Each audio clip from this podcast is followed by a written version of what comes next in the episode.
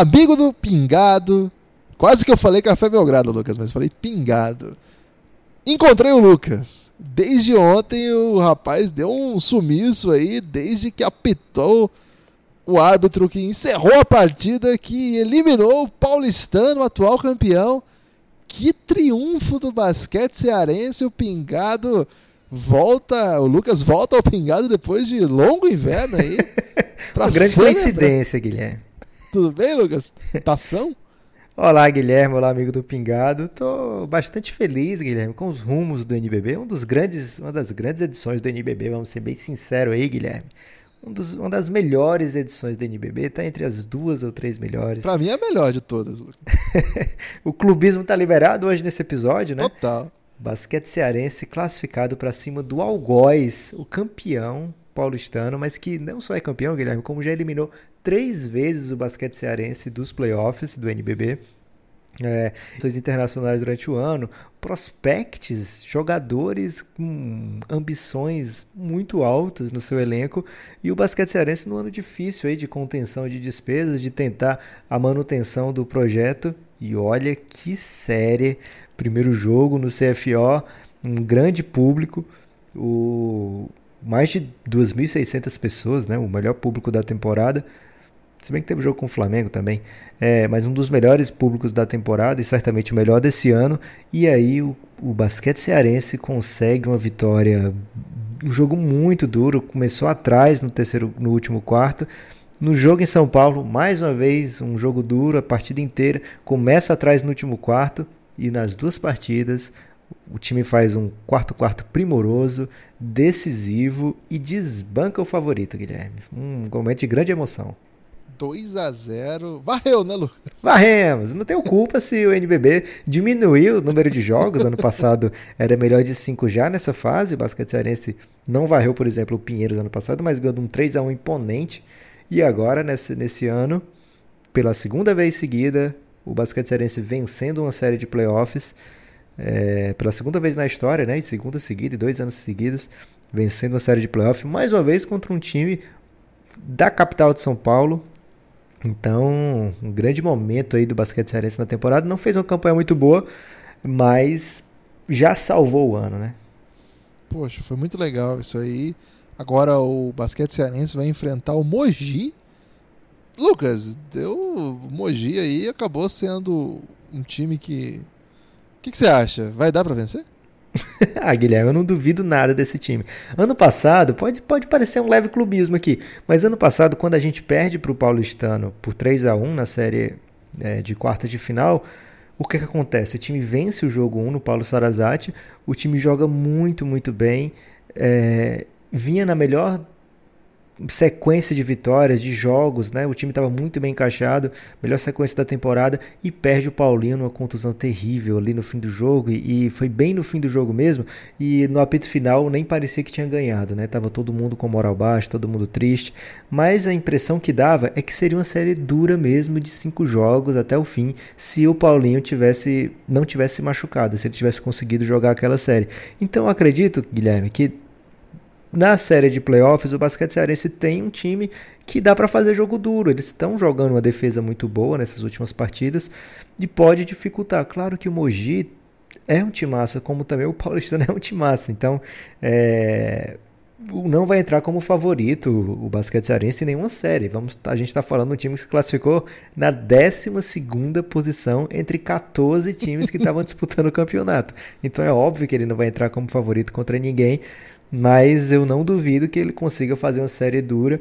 E se brincarem, e se tiver é, chance de vencer, na verdade, não, nem falo brincar, mas se tiver chance de vencer ao, quando estiver perto de se decidir o jogo, é um time que sabe beliscar sim, já conseguiu vitórias difíceis nessa temporada, conseguiu duas agora em sequência contra o atual campeão.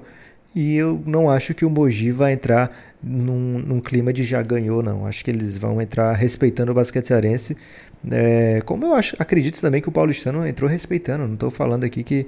Não estou mandando em direitinho, não, viu, Guilherme? Eu só acho que o, o Mogi já vai entrar ainda mais ligado, né? Com medo de, do upset. E eu acho curioso o regulamento do NBB que acabou premiando o Mogi. Ficou com a quarta campanha. Vai pegar o último da classificação do dos playoffs, né? Enquanto o Franca vai pegar o Bauru, que provavelmente o Franca, se pudesse escolher, não escolheria o Bauru. E essa é uma outra série também bastante equilibrada, né? Tem uma ideia exótica rolando na NBA que tem a ver com isso aí, né? Você já ouviu falar disso aí? Tem, mas você quer falar de NBA aqui, Guilherme? Que é um lugar. Não, mas de é um repente o cantinho. amigo ouvinte do Café Belgrado que veio nos ouvir pode gostar, e o amigo ouvinte do Pingado, que não está familiarizado, pode ouvir essa ideia e pensar e de repente até levar adiante lá na, no NBB, ligar pro Sérgio, ligar pro Bas- Bassu e falar: Ó, o Depopop falou lá no Pingado e uma ideia, vê o que, que você acha. Apresenta aí, Lucas. Alguns progressistas, né, pensadores progressistas da NBA, Revolucionários. pensam o seguinte, que deveria ter na- nos playoffs da NBA alguns tipos de benesses além do mando de quadra, principalmente para a primeira e segunda melhor campanha da conferência. É, que é a seguinte, já que não vai acabar esse negócio de dividir por conferência e, e ser oito de cada lado, eles deviam poder pelo menos ter algumas benesses a mais. Por exemplo, ao invés de passarem oito para os playoffs, poderiam passar 10 times para os playoffs. E aí a primeira fase seria nesses moldes do NBB, com os dois primeiros colocados descansando. E a partir daí, é, às vezes até alguns até com quatro descansando. Mas a, a maioria que eu vejo é o seguinte: uma ideia do sétimo pegando o décimo, o oitavo pegando o nono, e aí em jogo único, mata-mata, e aí eles passam. Até aí não tem muita vantagem para o primeiro e segundo, porque ele fica fora da primeira rodada, assim como até o sexto. Mas o que outros defendem é que o primeiro deveria poder escolher qual dos adversários ele vai enfrentar.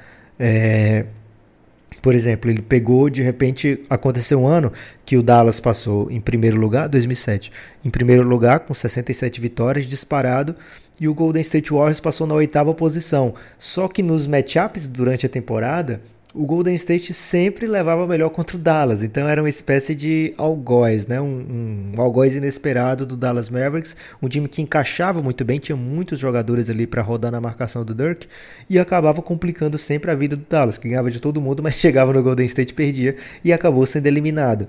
É, então eles acreditam, esses, esses pensadores, principalmente o Daryl Morey, é o principal é, influenciador, digamos assim, para que a NBA adote uma ideia como essa, de que o primeiro lugar geral da conferência pudesse escolher o seu adversário dos playoffs, depois o segundo lugar escolheria, o terceiro e o quarto.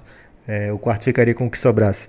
São ideias interessantes, mas para o caso do, do NBB, eu antes de conhecer o regulamento, eu imaginei que seria mais ou menos como aquele outro esporte, Guilherme, meio gincanoso lá, NFL, que eles passam dois os dois primeiros não jogam a primeira fase, e aí do terceiro ao sexto de cada conferência, de cada lado, lá sei lá como é que eles chamam, eles se enfrentam. E aí o que passar com a pior campanha, vamos supor que o quinto passe, o quinto passe e o terceiro passe. Então o primeiro lugar pega o quinto. Mas se o sexto passar, o primeiro lugar pega o sexto. É, Já Então- foi assim, Lucas, mas mudou. Já foi assim no NBB, você estava me contando, né? Então o Mogi, na minha opinião, acabou sendo premiado aí. Não quer dizer que vai ser uma série fácil. Eu acho que o Basquete Cearense tem tudo para fazer uma série difícil. Mas, obviamente, pelo que mostrou na temporada até agora, o Basquete Cearense está um passo atrás aí de Bauru, de Botafogo. Mas nos playoffs, meu amigo, o CFO vai fazer a diferença e lá vai ficar inflamado, Guilherme. Mas você tá, tá afinando aí de falar de Frank Bauru só porque é muito complicado esse confronto? Não, Lucas, eu ia te perguntar, inclusive, eu fico imaginando um cenário em que exista já esse regulamento do Daryl Morey no NBB e o Franca chega e fala assim: Eu quero o basquete cearense. e aí eu queria ver qual que seria a sua postura aqui nesse espaço e, e melhor ainda, qual seria a postura de Paulinho Boracida em quadra, sabendo que o time adversário escolheu pegar ele. Você acha que ele ia ficar pistola? Eu, você sabe que a minha postura, Guilherme, é ser de muito respeito, porque depois do que a gente viveu na cidade de Franca, A gente eu ama Franca. jamais, jamais falaria mal de Franca. É uma cidade que tem um clima incrível, umas pessoas muito simpáticas e olha, é o lugar por metro quadrado onde as pessoas mais conhecem é o Belgradão, Guilherme, porque lá todo mundo respira basquete, então as pessoas falavam com a gente, nos reconheceram, era uma coisa impressionante. É, E, fora isso, um grande respeito aí pelo, pelo time de Franca, pelo, pelo que eles conseguem fazer durante a, praticamente a, enqu- desde que existe basquete no Brasil, né? Franca é uma referência. Então não ia ficar bravo não, Guilherme, mas se tivesse esse negócio de escolher, caramba, ia dar cada mau humor aí, ia dar... Muito choque, Guilherme. As pessoas iam ficar um pouco mal-humoradas. E eu acho que Franca não estava muito afim de pegar Bauru nessa, nessa fase. Eu acho que Franca entra como favorito, mas Bauru tá no melhor momento deles na temporada inteira. É, e é tensa a relação desses times, né? Bauru eliminou Franca já. É, o Elinho chegou a ser muito pressionado depois de um playoff em que ele foi derrotado por Bauru. Cara, rola um grande mau humor na relação ali desses dois times. É uma rivalidade não é exatamente não são exatamente muito próximas às cidades como poderia ser por exemplo Ribeirão Preto e Franca né? Onde era uma rivalidade bem bem quente ali na época do Coque com o Nezinho contra o Elinho. É, é muito louco que hoje o Elinho tá técnico e o Nezinho tá jogando ainda tava né, jogando até essa semana. É, mas é uma rivalidade tensa né? Um, são projetos aí que entraram em, em rota de colisão para usar um, um conceito aí de Quase ninguém nunca usou esse conceito aí. ano passado o Bauru varreu Franca nessa mesma fase de quartas, né? Franca teve o bye, não jogou a primeira fase e não ganhou nenhuma partida de playoff ano passado porque foi varrido impiedosamente pelo Bauru. E você imagina, o Bauru vem de um jogo que eles trucidaram. Pode falar trucidaram, não é meio agressivo? Não, pode falar sim, Guilherme, que é um lugar de agressividade controlada. trucidaram o time do Minas. É, a gente gosta da, de Minas, né? A gente gosta do trabalho do Espiga. Você é praticamente um BFF do Leandrinho, né, Lucas? Mas rapaz, essa aí foi feia. é, eles ganharam o primeiro jogo, mas quando a série volta para Bauru, Bauru passa o carro no jogo final. Ontem eles começaram massacrando. Foram, foi 20 pontos, né? A contagem final, 85 a, 20, a 64, 21 pontos um jogo bem de bastante imposição, assim, não restou dúvida de quem era o melhor time. E uma pena para Minas, mas para o confronto Bauru e Franca, acho que o NBB ganha aqui um, um sex appeal, Lucas. E o Didi tá lá em Portland, Lucas. Como é que faz isso aí? ah, Guilherme, é, são duas coisas diferentes aí, né? Não dá pra gente criticar o menino. A gente viu. Não, não dá mesmo. Não, a gente quem viu... criticar não tem coração, eu acho. de quem foi a história, Guilherme, que a gente estava falando recentemente que o, o, menino saiu fugido do, da Europa, meio escondido para jogar lá na. Ah, foi o Dirk, o Dirk Nowitzki. Eu tava não vendo... lembro disso, não. Teve isso?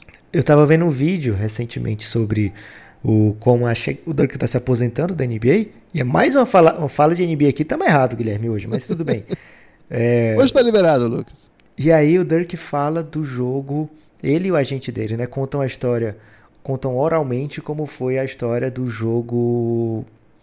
Como é o nome daquele challenge? O Nike Hoop Summit, né?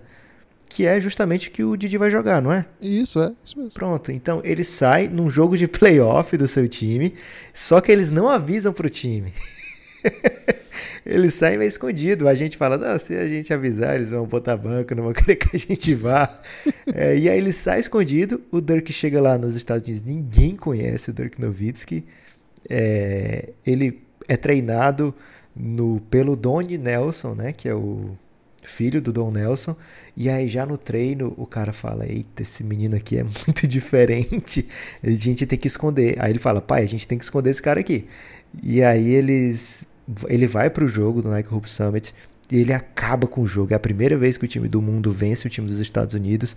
O Dirk faz tipo trinta e tantos pontos é, jogando contra Rashard Lewis, Al Harrington, todo mundo lá da geração. Ele destrói, pro, destrói com o jogo, volta para casa e toma um esporro gigante do time dele. que ele, ele saiu sem avisar. E já o Didi tá saindo avisando, todo mundo tá ciente, sabia que era uma possibilidade e não dá para negar para o menino uma chance dessa, né? Não, assim, até é legal a gente falar sobre isso, Lucas, porque assim, a gente tem muito ouvinte de Franca e o, o povo francano ele tem essa especificidade que ele sim, claro que tem gente que gosta dos dois, mas tem majoritariamente o povo fã de basquete de Franca não se importa muito com o NBA, Lucas. Eles curtem mesmo o basquete francano, né? Tem uma cultura de basquete lindíssima na cidade. Então, de repente, até esse pessoal que gosta mais de, de basquete nacional e não liga muito pra NBA tá acompanhando. Então, acho que é até legal a gente que vem da NBA, assim, a gente não vem da NBA, né? a gente vem, da, a gente vem de lugares que não tem nem basquete nacional, que depois começa a ter, né? Mas assim, pro pessoal que a gente acompanha mais a NBA para falar, cara, essa é uma chance que só pouquíssimos garotos do mundo têm essa oportunidade. É muito importante para a carreira dele. E assim, não dá para deixar passar mesmo. Então, se você ficar mal-humorado aí, que talvez ele não possa participar de um ou outro jogo, se esse for o preço, meu, vale. É assim que funciona basquete, NBA é o topo, esses campeonatos são muito relevantes. Então, eu, poxa, vamos, vamos ter uma compreensão aí. Eu acho que no final das contas ele volta para a série, vai, vai dar tudo certo, Lucas. Estou confiante para isso aí. É... Agora, esse jogo vai ser bom. Eu acho que Frank é claríssimo favorito. Mas, velho, a gente já teve aqui no Pingado o Alex e duvidar do Alex tá errado, né? Então é bom prestar bastante atenção. Eu acho que o time de Franca tá num momento muito legal da temporada. É, ao lado do Flamengo, os, as duas grandes potências é, de investimento até esse ano na temporada. O Bauru, ao vencer é, o, Minas e se colocar na condição de enfrentar uma potência, já tira um pouco o peso. Agora, se vai ser eliminado, vai perder para Franca. Então, assim, não é uma grande decepção de temporada. Poderia estar melhor, poderia estar no lugar do Mogi ali, entre os quatro, poderia. O time de Bauru teve um ano atribulado, vamos dizer assim. Mas chega num momento que te perde um pouco o peso. É, o peso agora está todo com Franca. Franca que tem que justificar o favoritismo, Franca que vem num ótimo momento. Bauru vai jogar assim como alguém que vai pagar para ver. Vamos ver se o time de Franca é tudo isso mesmo, né? Porque o Léo falou sobre o Barcelona. Então acho que é um pouco esse momento aí.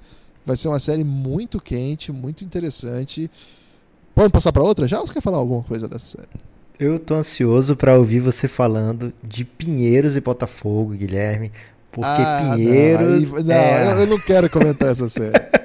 Eu tô, Pinheiros é... tá me colocando em maus lençóis.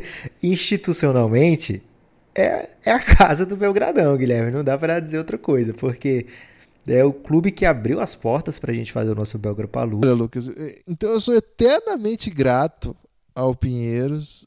E o problema é que o Botafogo também tá na nossa vida lá no Giannis, não tem isso? Tem isso, a gente tem a maior concentração de torcedores do Botafogo por metro quadrado, Guilherme. É a verdade, porque eu nunca tinha visto tantos do Botafogo na minha vida. E aparecem aos montes lá no, no, no Giannis, que é o grupo de apoiadores do Café Belgrado. Tem muita torcida do Botafogo lá. E inclusive temos um, um apoiador que está vivendo o dia a dia do clube. Então, poxa vida, é, fica difícil a gente apoiar institucionalmente aqui, enquanto Pingado ou enquanto Café Belgrado, um dos dois times dessa série. Agora, o seu Osso e o Fernando vão ficar pistola com a gente, hein, velho? É verdade. Então, é isso que eu ia dizer. Eu tenho toda a liberdade do mundo por ter um background flamenguista, Guilherme. Eu posso dizer tranquilamente que estou torcendo pro Pinheiros, que os botafoguenses vão entender. E olha, o Betinho, cara, o Betinho tá, participou várias vezes do nosso podcast. Era o grande jogador que eu um dos jogadores que eu muito curti aqui no basquete cearense, então não consigo me ver. Esteve no Belgrapalusa? Esteve no Belgrapalusa, lá dentro do Pinheiros, não consigo me ver torcendo contra esse rapaz. E ainda tem o porém seguinte, né? Que depois quem passar aí dessa fase vai pegar o Flamengo ou o Corinthians, então a gente tem que medir bem as palavras para falar dessa turma que mora, todo mundo aí envolvido mora no nosso coração. Eu acho que institucionalmente o correto seria cada um torcer para um. Pois você fica problema... com o Botafogo, então. Mas aí como é que eu vou conversar com o seu osso, cara? então não vamos torcer, não vamos manter a nossa imparcialidade, Guilherme, que é a marca registrada do, do Pingado e do Café Belgrado. A gente jamais foi parcial em qualquer aspecto. Clubismo passa longe, então a gente aqui não, não escolhe lados, Guilherme. Mas o que falar Mas vamos falar série? então. É, então, vamos falar do Botafogo, que venceu bem o São José. O São José merece muito, muitos parabéns, né, cara? Vamos mandar um salve aí pro povo joseense. É, um dos grandes times aí da história do NBB, já foi finalista. O projeto, o ano passado, voltou via Liga Ouro, disputou a Liga Ouro contra o Corinthians na final, foi uma final linda. Tava, teve um jogo lá que teve 255 prorrogações, você lembra disso aí? Foi muito legal. O São José vendeu muito caro a derrota e chegou para o NBB com uma campanha assim bem legal, né? Foi, foi um momento muito interessante do time. É, vários jogadores muito legais. Acho que é um, um ano que, que para comemorar a volta do Lineu de Moura, eu, acho que é o ginásio assim mais temido do NBB. É, o Lineu de Moura lotado assim. Mais do que o Pedrocão? Cara, o Lineu de Moura lotado ele é inóspito. O Pedrocão ele tem essa essa tradição heróica da cidade de Franca e não dá para competir. Mas em, no sentido de hostilidade, cara, é o Linha de Moura é meio tenso, hein? A galera tem medo de jogar lá. o bicho pega mesmo. O, o, o, Botafogo venceu lá dentro, foi um jogo duríssimo. Depois venceu de novo no Rio. É, o Jamal jogou muito, né? Que cara clutch, né, velho? Defendeu, assim, momentos decisivos, chamou responsabilidade. O Botafogo é um time que chegou a jogar melhor, eu acho, na primeira metade do campeonato do que na segunda. Mas chega agora muito bem. Eu acho que vai chegar, vai, vai, vai ser muito pesado pro Pinheiros. O Pinheiros que foi um momento de sensação aí. Logo depois do Belgrapaluz, eles assumiram a liderança do campeonato, entraram numa... Você tá querendo assumir o um mérito aí pela liderança do Pinheiros? Não, jamais. Só foi uma coincidência o fato de a gente estar tá lá e o time nem ter jogado e a gente tava lá e eles viraram líderes. Isso é uma coisa, pura coincidência. Mas falando sério, o Pinheiros vem uma sequência impressionante naquela época, ali foi fevereiro mais ou menos, disparou. É, é um time que não tem um orçamento poderoso, então é um, um, time que foi reformulado. Foi uma espécie de nova chance que o Pinheiros deu pro Cezinha, né? E o Cezinha entregou, cara. O Cezinha teve a oportunidade de montar um elenco mais parecido com o que ele pensava de basquete. O time deixou para trás caras tipo, de história no NBB, o Holloway, que foi o MVP já da competição, o cara concentrava o jogo, é um time novo, o Betinho chegou jogando muito bem, é, a gente sabe que tem várias peças ali de, de jogadores que acabaram se encontrando, né? Imagina, ficaram aí descansando de bye e agora vão pegar um time muito duro. Eu acho que são times é, de nível relativamente parecido. É, acho que o Pinheiros entra com favoritismo pelo motivo, primeiro, de ter o mando, segundo, de ter encaixado melhor. Assim, é um time que se impõe com mais intensidade. assim. Se tivesse que apostar aqui, acho que o Pinheiros entra com, um certo favoritismo. Mas é aquela coisa, né, Lucas? O Botafogo empolgou. Depois que você ganha uma série de playoff, e ainda mais jogando como foi o Botafogo, a torcida chega junto. A torcida do, do, do Botafogo, que tá lá no Giannis, que vai pro ginásio também, os caras vão pressionar muito o Pinheiros. O Pinheiros, ele tem até uma torcida assim amigável lá, a galera do Pinheiros que às vezes tem até o Felipe Ferraz lá junto com a galera do Pinheiros, Lucas, o Pinheiros Mil Grau, uma torcida aí bem animada lá de São Paulo, mas é uma torcida que não assusta tanto, não bota tanta pressão. Então eu acho que o Botafogo vai vai no aspecto fora de quadra ter um pouco mais assim de impulso para dar. Tô muito curioso. Tô até curioso para saber se a torcida do Botafogo vai pintar no jogo em São Paulo. Você acha que há essa possibilidade? Seria bem curioso, hein? É, você tem que arcar com os custos da viagem apenas, porque é de graça, né, para entrar no, no, ginásio. Mas tem botafoguense em São Paulo? Tem poxa. também, verdade. De, quer dizer, deve ter, né? Eu sei que no Giannis tem muito, tem, tem diversos, então não duvido mais de nada. É, agora, eu acho que o Pinheiros precisava muito desse descanso, né? O, um dos últimos jogos da temporada foi Basquete Cearense e Pinheiros em Fortaleza. E lá eu conversei com o Betinho, ele falou, cara, eu tô jogando machucado aqui já há um tempo, tô doido que chegue logo esse período do sem jogo, nesse né, período de descanso. Ele até fica de fora do último jogo para poder ter um período a mais de descanso e você olhando as estatísticas do Betinho, você vê claramente o quanto afetou a contusão, o quanto afetou o jogo dele. E eu acho que ele é, não é não vou puxar a bola, levantar a bola dele porque ele é da família não, Guilherme. Mas eu acho que ele é o grande X-Factor do, do Pinheiros, né? Quando ele tá fazendo grandes jogos, o Pinheiros chegou no nível muito alto. Ele já era esse X-Factor também aqui no basquete cearense. Então, é, ele é um cara que quebra o ritmo do jogo, ele é um cara que às vezes bota a bola embaixo do braço e consegue a jogada. Ele também joga para o time. Então, eu acho que ele tem um, e quando ele está muito bem, a chance do Pinheiros estar muito bem é grande. E aí deu para ver no fim da temporada que ele não estava tão bem assim. O basquete do Pinheiros caiu junto. E, mas eu acho que eles voltam renovados aí. Eu vou até tentar me informar aí com ele se ele está 100%. Imagino que sim, que ele é muito guerreiro. Ele vai dizer que está mesmo que não esteja. É, e aí eu vejo o Pinheiros com um certo favoritismo. Não vou dizer nem leve, não. Acho que eles têm muita chance de passar. Acho que o Botafogo foi muito bem, como você falou, passando de fase. É, primeira vez que o Botafogo passa, né? E o Botafogo num momento bacana que ele tá com basquete, futebol e vôlei na elite do, do, do, dos esportes brasileiros. Você tá falando de vôlei no pingado? Não, eu tô pra. Por que, Guilherme? Eu falei que o Pinheiros era muito favorito, então agora eu tô passando o pano aqui pra galera do Botafogo. Mas é, Pinheiros tem vôlei também. viu? mas é baixinho aqui, Guilherme, que eu tô falando isso aqui só pra eles não ficarem bravos comigo. É, então, Botafogo aí num grande momento poliesportivo, Guilherme. Um, gran- um ótimo momento aí do Botafogo, apesar de achar que eles não passam dessa fase. Agora, a gente tá evitando falar aqui para não dar muita confusão de Flamengo e Corinthians, né? E aí, Lucas, você aqui no Pingado, você não é flamenguista, eu não, não sou isso? mesmo, não, verdade. De boa. É... não, mas é, é sério, né? Eu só prefiro bastante ver o basquete cearense bem em relação aos outros times. Mas claro que Flamengo e Corinthians é você Mengão, Guilherme. Aí não tem como. É, eu acho que essa série, das quatro, é a única que eu cravo. Coringão? não. Ah, ficou difícil pro Coringão, vamos falar a verdade, né? Quando o cruzamento apontou, o, o Corinthians teve a possibilidade ali na reta final de alcançar o sexto lugar. E o sexto lugar poderia dar o Botafogo. Pinheiro. Botafogo não, desculpa, o Pinheiros, isso. É a posição que hoje o Botafogo ocupa.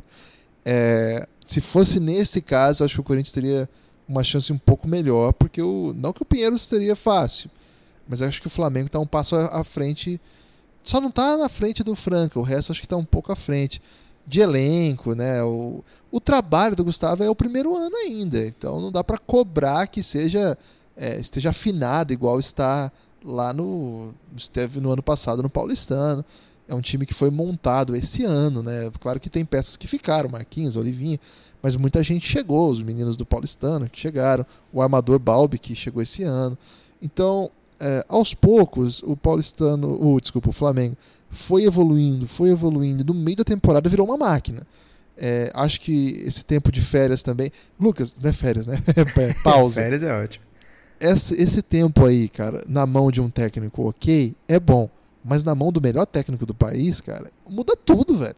É uma semana, duas pra treinar com o Gustavinho, um tempo que ele não teve ainda ao longo da temporada. Então, você imagina o que ele fez com esse time aí. Eles vão chegar. Nossa, vai chegar muito no veneno. Eu tenho certeza que o Flamengo é, vai chegar mais forte do que terminou e terminou forte. Ah, se tivesse aquilo que você falou, né, de reclassificação, o Corinthians estaria enfrentando o Franca agora, não é isso? Não, basquete cearense contra o Franca. É... O Flamengo também, então. Não, o Flamengo ia pegar o. Ah, o Corinthians passou em nono? Não, o Flamengo ia pegar Bauru, pô. Bauru, isso. Então o Corinthians pegaria Pinheiros, é. É. Então, é, não mudaria tanto assim, seria mais, mas teria um pouco mais de oportunidade. É, mas assim, o Corinthians, eu acho que cumpriu as expectativas da temporada. Foi uma série muito dura, né? Brasília vendeu muito, muito caro. Cara, prorrogação no jogo 3, na, no melhor de 3, na casa do adversário, chegando a estar decidindo o jogo. Acho que quando, quando o Ronald sai, o Corinthians recupera, assim, consegue voltar para o jogo. Eu não sei se, se o Corinthians conseguiria vencer se o Ronald continuasse em quadra, porque foi um momento do jogo que eu, que eu senti meio apreensão, assim, que estava meio no buraco ali. É, E a partir dali o time deu uma, uma sobrevida. O Giovannone fez acho que oito pontos seguidos na prorrogação. Muito louco, né? Com 39 anos, ser dominante.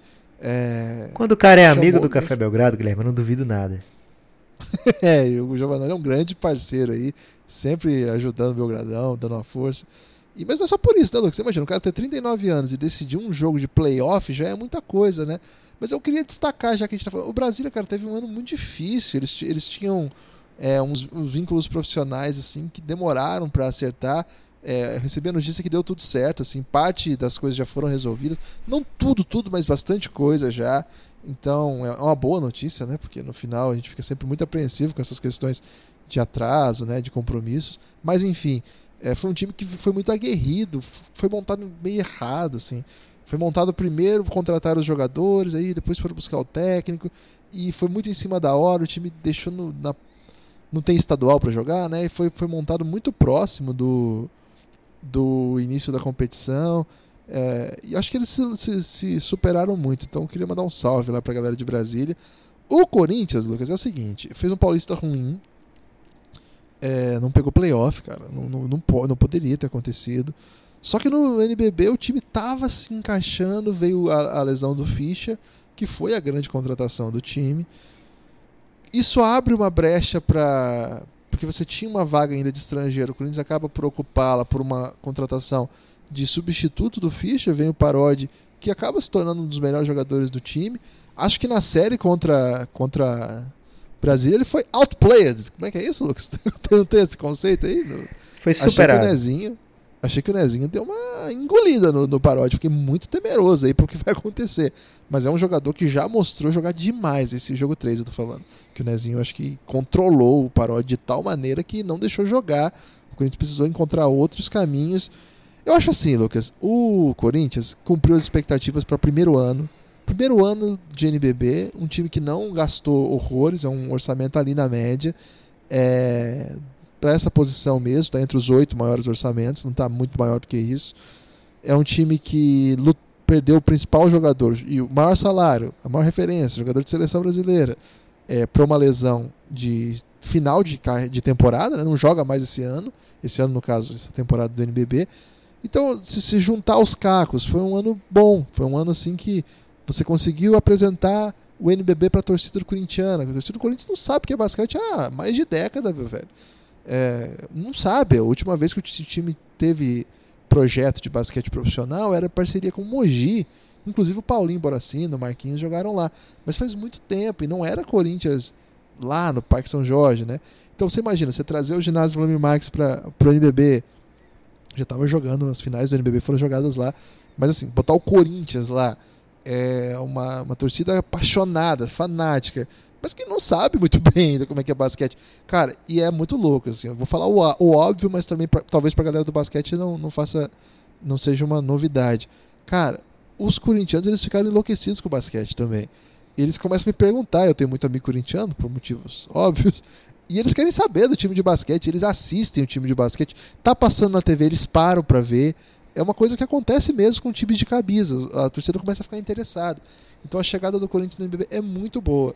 É, a, o público chegou também na reta final, acho que os principais jogos, tinha tido um público bom contra o Flamengo, agora contra o Brasil no jogo 3, acho que foram 3.600, de acordo com a transmissão da, da Fox.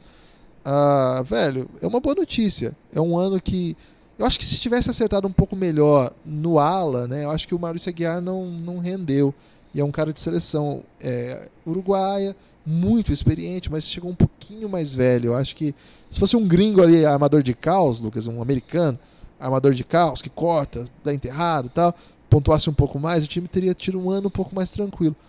Faz parte, né? Você acertou no armador uruguaio no meio da temporada, o outro uruguaio não foi tão legal. O Fuller é um jogadoraço, né? Que já virou um ídolo da torcida.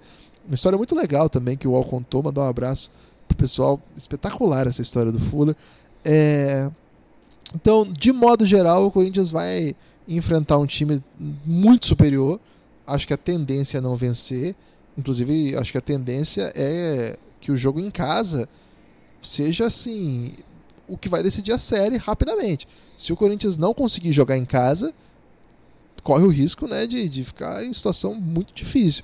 Então já é no próximo sábado o primeiro jogo é, a torcida vai aparecer, vai botar pressão e esse é o momento. Você tem que ganhar esse jogo. Você tem que dar um jeito de ganhar esse jogo. Se você não ganhar esse jogo, chega, não tem mais série. Então vai ser bem interessante. O Corinthians não entra com, com nenhuma responsabilidade, então vai jogar levinho. Mas igual eu também acho, vou ter que ser coerente aqui.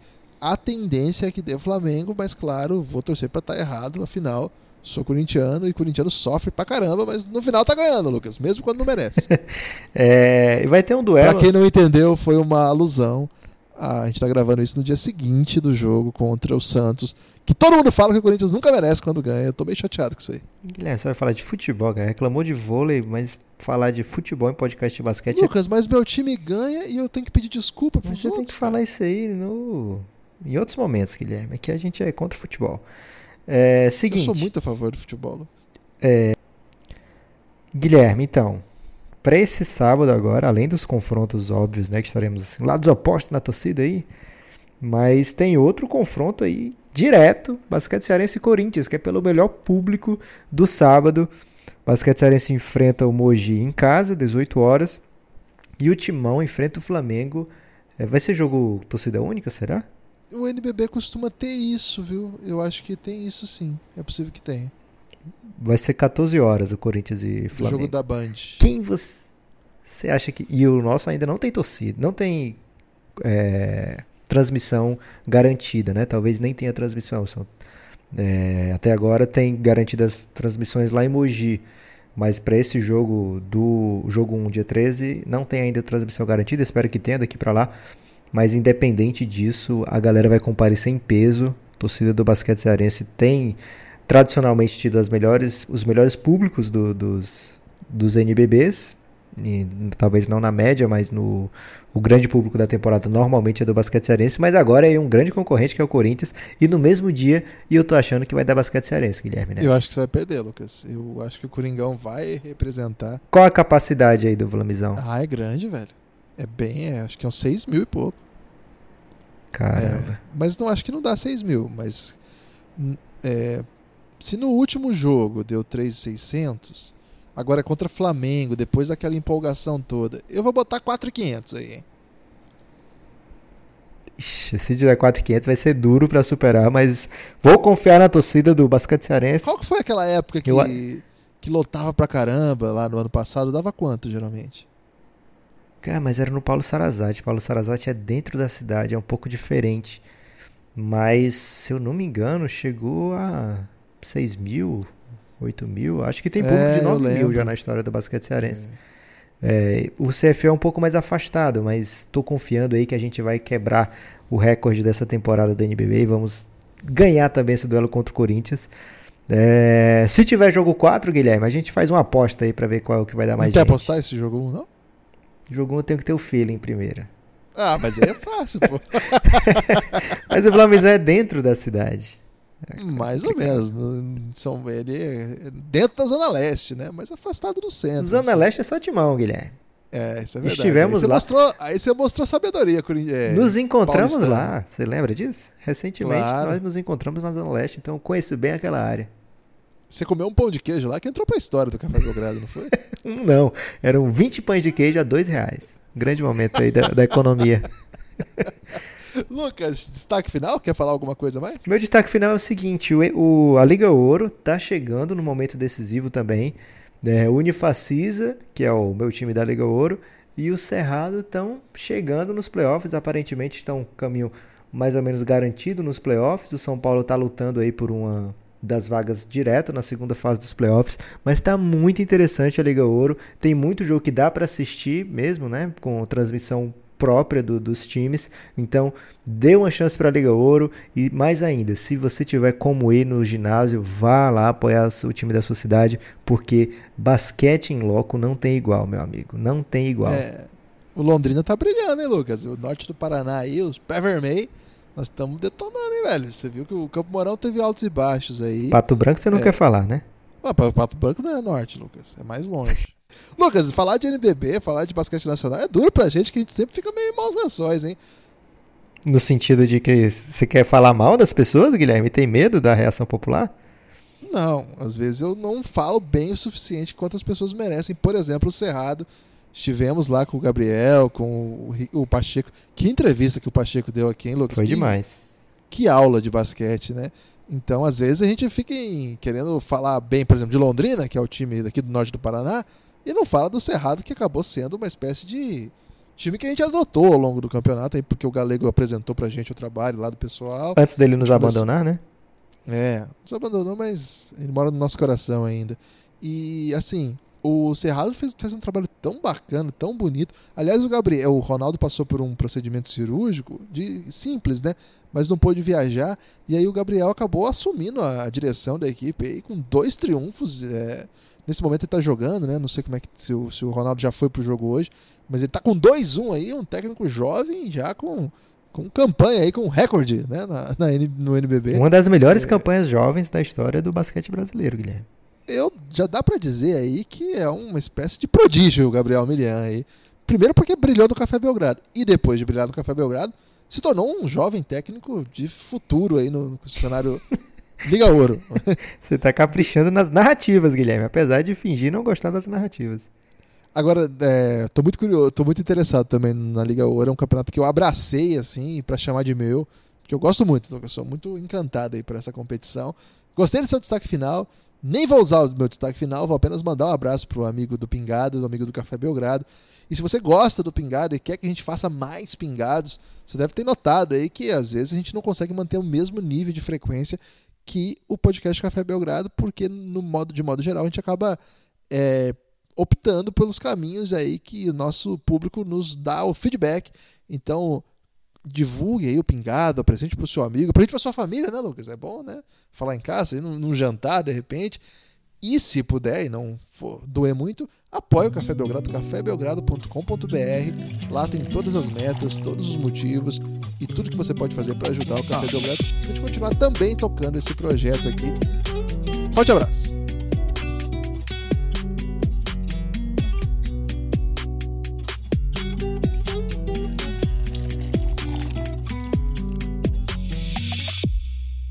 Pingado.